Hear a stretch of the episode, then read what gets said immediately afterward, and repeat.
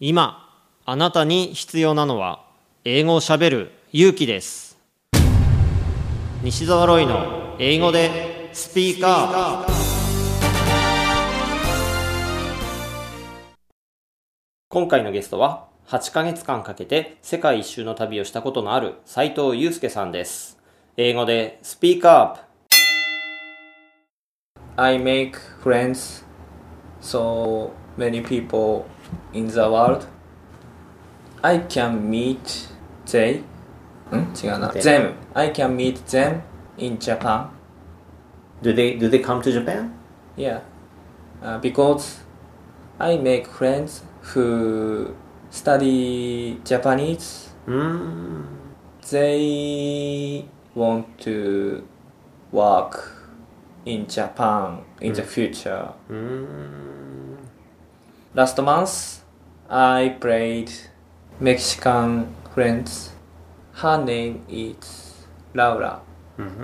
So she came to Japan from Yeah. Mexico. Working in Japan, She is working in Yeah. Japan. Mm. in Osaka. Uh, she come to Tokyo. She call me Facebook Messenger. We went to Odaiba. Very fun. she helped me when I visit Mexico. But now I can help her in Japan. You're returning the favor. How did you find um, Japanese speaking foreign people?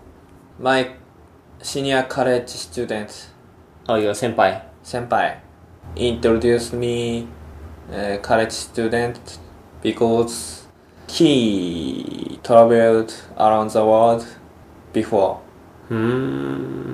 especially he visit uh, university in the world So he had some kind of network Yeah. of Japanese speaking students. yes yes Hmm. えっと、今のところ あの世界一周の経験が何か具体的なものに生きてるかというとそうではないんですけど秋田に貢献したいとかそういう自分の地元とか自分がいるコミュニティに貢献したいっていう思いとその世界一周の経験が何かしらでつながると思ってます。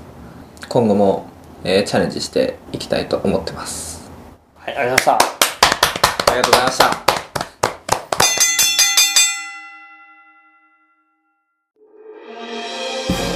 き方に秘訣あり。イングリッシュドクター西澤ロイが日本人のために開発したリスニング教材リアルリスニング。誰も教えてくれなかった英語の聞き方の秘訣を教えます。